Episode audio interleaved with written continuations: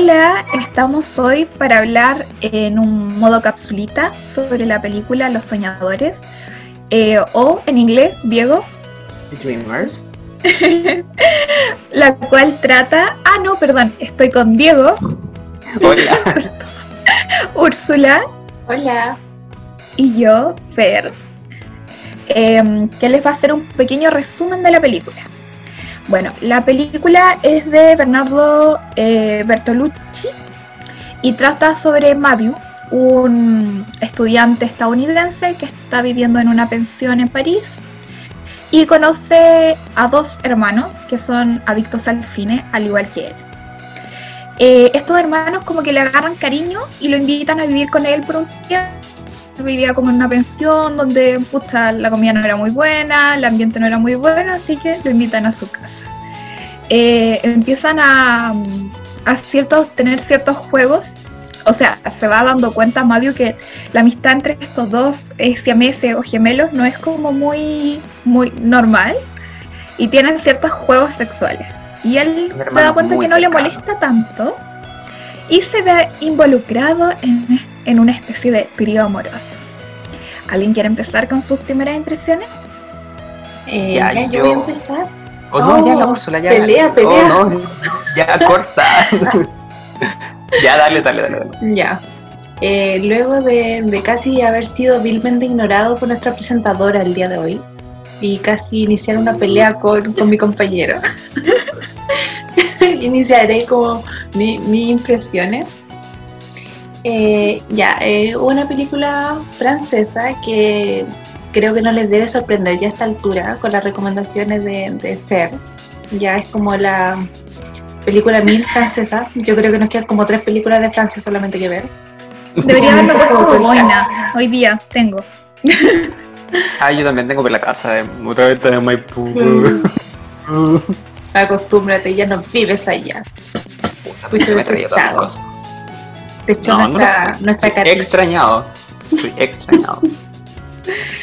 Eh, bueno, eh, volviendo a la película, eh, me gustó que, que te mostrara como ciertas películas antiguas, que igual al parecer, entre comillas, son películas de culto, que igual me gustó y no me gustó. ¿Por qué me gustó? Porque igual uno podía aprender de cierta manera mirando qué onda, qué, cómo era el cine antiguo, en blanco y negro, cómo se movía un poco las cámaras.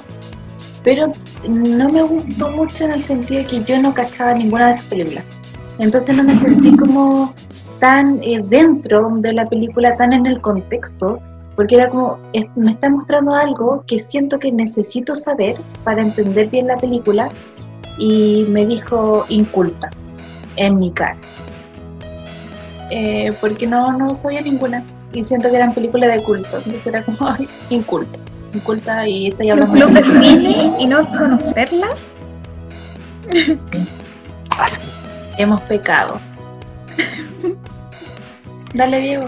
Ya. A mí me pasó algo como similar, pero como raro, porque yo vi esta película súper chico igual, como que siento que la vi en una edad que no me correspondía. la vi cuando tenía como 13, yo creo. La vi como el 2006-2007. La película es del 2003, si es que no me recuerdo. Eh, y como que ahora que la reví est- este año fue como, oh no, sí, obvio que yo conozco esta película. Obvio que no, pero como ya la había visto antes, como que me era más familiar. Entonces ese efecto que le pasaba a la Úrsula era como, ya, sí, obvio que yo conozco esta película. En verdad no, era que yo ya había visto Los Soñadores antes, entonces por eso era como, hice trampa. Me gustó mucho eso que hicieran como, como las recreaciones, el- los juegos que ellos hacían, creo que no, un spoiler, porque siento que es como algo que tiene que ver con la trama, conocido. Sí. Pero ellos como que recrean escenas, como que de repente de la nada, como que uno de ellos empieza a recrear una escena y como que dice qué película es. Y tenéis como un par de segundos para decir qué película era. Y si Me pierdes, gustaba lo que hacían y si pierdes, bueno, pasaban cosas un poco de las sensualidades. eróticas. Claro, de las eróticas porque eran hermanos muy cercanos. Sí, demasiado. demasiado cercano. Eh, Entonces me gustaba que de repente, no sé, so- sobre todo la Eva Green, que es la un- una de las, o sea, es la hermana, Preciosa. digamos, de la peli, preciosa. No la repente agarra, reconocimos, no sé, pero está, era agarra como un, no sé, un plumero y agarra como una, Mm. unos lentes y como que hace una película y te muestra la escena de la película antigua y es como loco, es, es eso, obvio que lo está haciendo. Creo que si uno hubiera visto las películas también las reconocería y podría jugar con ellos, igual es entretenido. Yo no soy tan asiduo de las películas como tan antiguas, no conozco realmente. Entonces me gusta mucho eso. La imagen esa que hace por la Venus, por ejemplo, que la encuentro preciosa, la Sí, sí. la encuentro hermosa. Eh, y siento también, como dice la Úrsula, no lo veo como una crítica, pero las películas que muestran, no sé si serán de culto, yo creo que sí, sobre todo esa, la que pasa en el Louvre, que lo encuentro muy bacana en esa escena, Esa es mi escena Eh, favorita también. la. Siento que es como, constantemente te está haciendo como una carta de amor al cine francés. O al cine en general, y lo encuentro igual bonito como, como experiencia, a pesar de que Sí, quizás uno no las conozca. Igual tiene que ver con un poquito con el director, porque hace poquito estábamos como leyendo sus películas que son muy clásicas. Él tiene el, el último tango en París, entonces que son películas que, eh, que son clásicas y me imagino que, que para la, la edad de él como que mm, podría que ser de este escuela para él. Sí, de Entonces, escuela para él. ¿con qué? Nos pasó con un director también, que él tenía... Ah, con Tarantino. con Tarantino. No está, Tarantino no está hace nuestra- escuela, pues. Acá no está Connie, que es la amante, fans número uno de, de Tarantino, pero él tenía como que hizo una oda a los 60 y yo me imagino que este director quiso hacer como una oda a las películas antiguas, a lo que a lo mejor él quería representar. A mí en lo personal eh, me encanta eh, esta película que te muestra cosas como muy cotidianas y que a lo mejor las películas no les da un poquito de rechazo mostrarte. Por ejemplo, nos muestra la masturbación, eh, nos tiene, eh, ¿cómo se llama esto? Desnudos frontales masculinos. Eh, nos muestra la menstruación como algo súper normal, como que, y para la época, yo creo que siempre hablamos de este tema, la insalubridad. o sea, en verdad es como que es real, ¿cachai? O sea, te está mostrando algo como súper cotidiano. Y, y, o sea, tú eres un. Es una película súper boyerista, por decirlo de alguna forma. O sea, Sí. tú siempre estás como observando. Los planos, igual como, no sé, pues, no sé si se acuerdan la parte del ascensor, que Sí. tú vas bajando con, con, o sea, con el protagonista, o, o vas acompañando al protagonista y tú vas, lo ves de afuera, ¿cachai? O sea, tú te enteras de, hasta, hasta de lo que solo te enteras que sabe nuestro protagonista. Hay muchas cosas que no logras uno entender porque va más allá. O sea, hay una historia, pero tú solo viste esto por fuera. Es Ay, me como. falta agregar algo. Sí, Diego, Dale, no, dale, dale, dale, dale. No, que Como había que agregar que esto está ambientada en. Acá lo tengo anotado. En mayo de 1968, cuando fue como una revolución que. Era como eh, mayo francés. Era como estudiantil, ¿no? Sí, como un- una revuelta eh, estudiantil. Recuerdo que era por un, un tema como de censura. Y bueno, y te va mostrando ciertas partes de la película. Y, y bastante etilitista igual dentro de todo. Entonces, o sea, como que está quedando la embarrada afuera, pero siguen en este mundo como de juego, en el interior de esta casa que es inmensa, preciosa y antigua.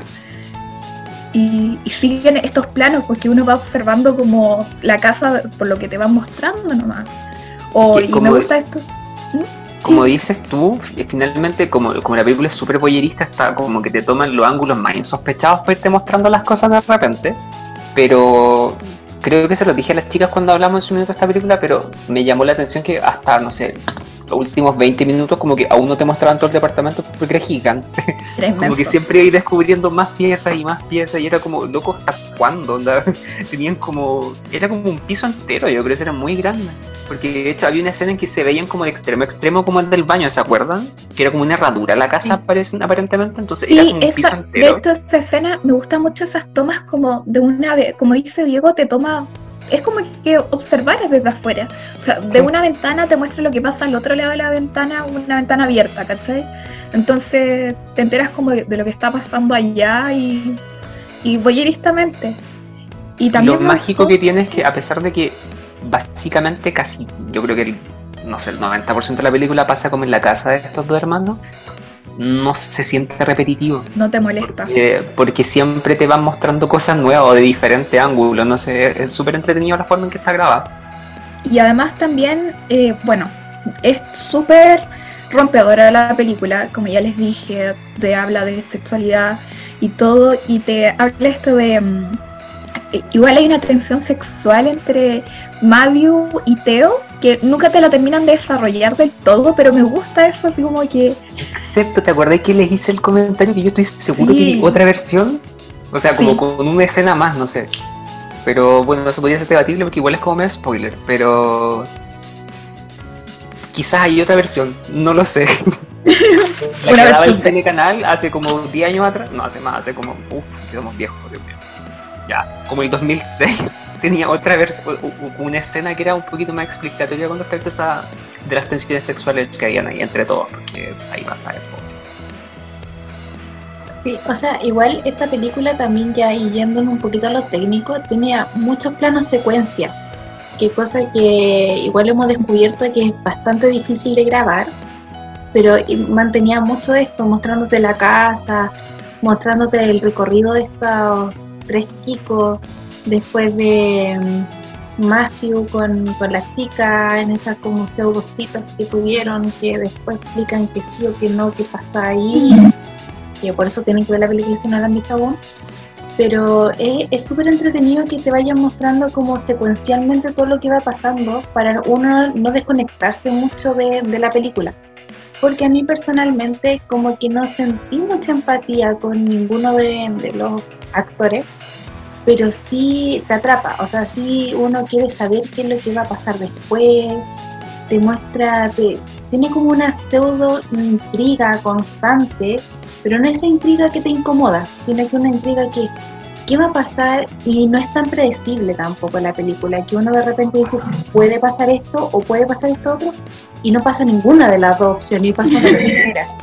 Entonces como wow, qué, qué, qué interesante qué va a pasar después, cómo va a resolver esto el protagonista, cómo va a resolver esto el director, porque de repente te proponen cosas que tú decís, chuta, como director igual sería un poco difícil abordar estos temas. Eh, lo otro que te muestran de estos chicos también, que yo creo que pasa con, bueno, con, las revueltas que hemos tenido aquí en Chile también, que uno dice, sí, vamos a, no sé, por, los derechos, tanto por esta cuestión, y desde mi casa no salgo a, como protestar o no hago nada en pro de esto, pero yo me siento súper parte de la causa y no hago nada. Estos chicos Los también revolucionarios de, de Parte de la causa. eh, soy súper así como, ay, soy rebelde y todo, pero yo vivo con mis millones aquí encerrado en mi jaula de cristal y no hago Así absolutamente nada. cualquiera. Creo que sumándome como a eso, siento que a pesar de que la película es del 2003, habiendo pasado ya, estamos más cerca del 20 aniversario de la película que otra cosa, y atroz. Eh, la película envejeció súper bien. Para mí, por lo menos, siento que no, no es como tan funable de repente que encontramos cosas más misóginas, machistas. Creo que la película habla un poco de todo. El tema de la revolución inmóvil que habla la Úrsula, como de lo que vemos hoy día en las redes sociales, está presente todavía. A pesar de que la película tiene casi 20 años, igual es media contingente, a pesar de que está basada como en 40 años anterior a lo, a lo cuando fue estrenada. Y, y- encuentro mágico ese tipo de cosas. Mm, Me gusta. A mí me gustó mucho una frase eh, que dice, no existe el amor, existen pruebas de amor. Me gusta mucho como ese juego de, de que a veces nosotros, bueno, acá hemos hablado mil veces de, bueno, no mil veces, no sé cuántas veces hemos hablado esto frente a Ah, cámara. no, tengo nada. Pero con Diego eh, siempre nos quejamos de la idealización de lo que es el amor. Y El siento que. Sí, el amor romántico. O sea, siento que me gusta que juegue con esto, ¿cachai? O sea, de ir decir, sí, sabes que puede haber un amor entre tres, puede haber diferentes tipos de amor. Eh, a lo mejor eh, puede ser, o sea, es que a mí me gusta algo más clásico. Y está bien, todo es aceptable, ¿cachai? Y te muestra como esto tan relajado, que no, le insisto, o sea, es, es una película que podría tener tintes muy eróticos y tiene escenas muy eróticas, o sea, como les dije, hay escenas eh, muy sexuales, pero no te molesta. Muy gráficas que- también. sí, muy gráfica. y puede que a lo mejor no, no sintiéramos tanta empatía porque acá, bueno, los tres somos hijos únicos. Mm, A ni que ver. sea nos podemos. Coincidencia. Sí, somos los tres hijos únicos, entonces ni que sea no podemos imaginar lo que es ir y no sé, tener algo con tu hermano, ¿cachai? Ni que se puede decir, hoy, no sé. Porque Ni no siquiera me puede dar como tanto asco porque no tengo, ¿cachai? Como que no es como, eh, como- no cacho. Como que, de hecho, no sé si les pasó que a mí, tú sabías que era incestuoso lo que estaba Sí. pasando, pero no sentiste como esa molestia. Es como, ah, ya, su, su vida. Como, No ya, será, pues, no sé. Es que a mí igual me pasó un poco y, y- y no lo había pensado así porque, claro, es, es lo que me pasa a mí con Frozen, que yo le he dicho que yo no la entiendo porque no tengo hermanos, entonces como que no entiendo el conflicto. Como, ya, que estés bien, ¿cachai? No sé. Siento algo similar. Puede ser eso. Eh, las notas, más o menos, ya como para finalizar, recuerdo que no les fue tan bien a los soñadores. No, porque creo que la Úrsula no la encontró razón al título, parece. Eran, o sea, es que ya, la Úrsula le bajó por el nombre, porque él se llama Los Soñadores, nunca te explican por qué eran los soñadores. Podría ser porque soñaban en este mundo que era su, su pequeño palacio. Eh, y siento a la Meli tampoco le gustó, creo. La No. Meli Lo que pasa es que el problema yo encontré de, de la película que es de repente quiso ser como muy ambiciosa y no cumplió como con todas las cosas que, que te quería proponer. Si bien no es una película mala, así como no, no las vean y no van a aprender nada, no, sí, igual te, te deja ciertas cosas, te deja pensando en ciertas cosas, pero eso como que sentí que te abordaba mucho y lo otro que dije también no sentí mucha empatía. Y que igual me faltó como haber conocido por lo menos una de las películas que recrearon ellos o que te mostraron como para decir, pucha, estoy contigo, así como que estamos en el mismo foco y era como- Estamos en la misma sintonía, te apoyo. Es que yo siento que, bueno, algo que han tenido muchas quejas, ya, la verdad yo he propuesto muchas películas eh, francesas, es verdad. No es porque tenga una fijación con el cine francés, no, es porque he encontrado que muchas películas son buenas, que son francesas, pero siento que, mm, eh, claro, yo creo que a Diego le ha pasado, que Diego también ha visto muchas películas europeas desde antes, entonces como que uno está, eh, que no tengan el- los mismos actos o la misma continuidad que una película estadounidense, como que no te molesta tanto. Porque pasa mucho en las películas francesas o europeas que empiezas con algo, te están explicando algo, te muestran como algo de por acá, de por allá, nunca te terminan de, resolver ese caso que te mostraron por acá, termina como por allá, ¿cachai? Y, y pasa mucho, o sea, ¿cuántas películas que hemos visto francesas nos pasa exactamente, tienen la misma crítica? Y es como, ya, veámoslo ya como que es el tipo de cine, sea, eh, o sea, sea aceptable o no, es como un, un tipo de cine, ¿cachai? Entonces, siento que hay cosas que hay que las aceptamos nomás como son. Hay que aprender a entenderlos por lo que son y respetarlos por lo que son. Así que, no eso. sé, en los- promedio, Ah, me faltó agregar algo, que la música es muy, muy buena. Tiene un buen soundtrack, sí. Muy, Sí. muy buena. eso lo Me comparto. encanta. La parte de Venus creo que deberíamos subirla un cortito cuando subamos la pildorita. Yo creo. Pero ultra censura porque acuérdate que Free the Nipple no podemos Pero no te poner muestra. Ah, Sí, ojo Venus, Así que hay que poner una florcita ahí así. pero Eh, si no te muestra, lo- te los tapa Sí. con. Nah, Estoy casi segura Ya, que te es- está. Deja de discutirme. ah. no, pero estoy casi seguro que sí. Porque era como la ¿Estás Venus. casi era- seguro que no? Te- ya, ya. Bueno, en frente promedio, duelo. Ya, chicos, queda aquí testificado porque este, este, esta pildorita la van a ver. Así que tenemos una apuesta aquí con Diego. Ya, perfecto. Yo digo que no hay pezones. Yo digo que sí hay personas. yo que sí. Ya. Oh, pero Ya, yo no van dos personas. Hay lo dos personas. Hay dos personas acá. Ojo ahí. Acá hay dos personas. Ya, ok. Yo. Eh, espérame, yo quería destacar, aparte de la nota, Úrsula, ¿dónde está la película? ¿Te acuerdas ahí? Era una de las cuevanas, creo. En YouTube. En ¿Está en YouTube. YouTube? No, esa era Canciones de Amor, que también era francesa. Sí, canciones. No, esta estaba en las cuevanas, estoy casi seguro que estaba en las cuevanas. Ay, puede ser. Yo estoy, Bueno, estoy casi segura lo que van a que encontrar en estar- Cuevana. Pucha, Le fallamos a la gente, pero si no, igual los vamos a dejar en, aquí, en la descripción. Ahí lo podemos dejar por último. Úrsula, hay una película que estoy buscando hace millones de tiempo y todavía no la encuentro en Cuevana. Me he sentido muy decepcionada. Sinceramente. está- Ah, y tampoco, la elegancia del erizo tampoco está en Cuevana. Uf. Bueno, Bueno, entonces podría estarse cuadrando auspiciar. ¿no? corran a Cuevana 3 y vean Los Soñadores si aún no la han visto. Y si ya la vieron, dejen sus comentarios en Instagram, que nos pueden encontrar como 5-miradas y nos pueden escuchar nuestras pildoritas y nuestros capítulos en Spotify como 5 miradas, una película. Así que hasta aquí ha llegado el capítulo de hoy y hasta luego. Adiós.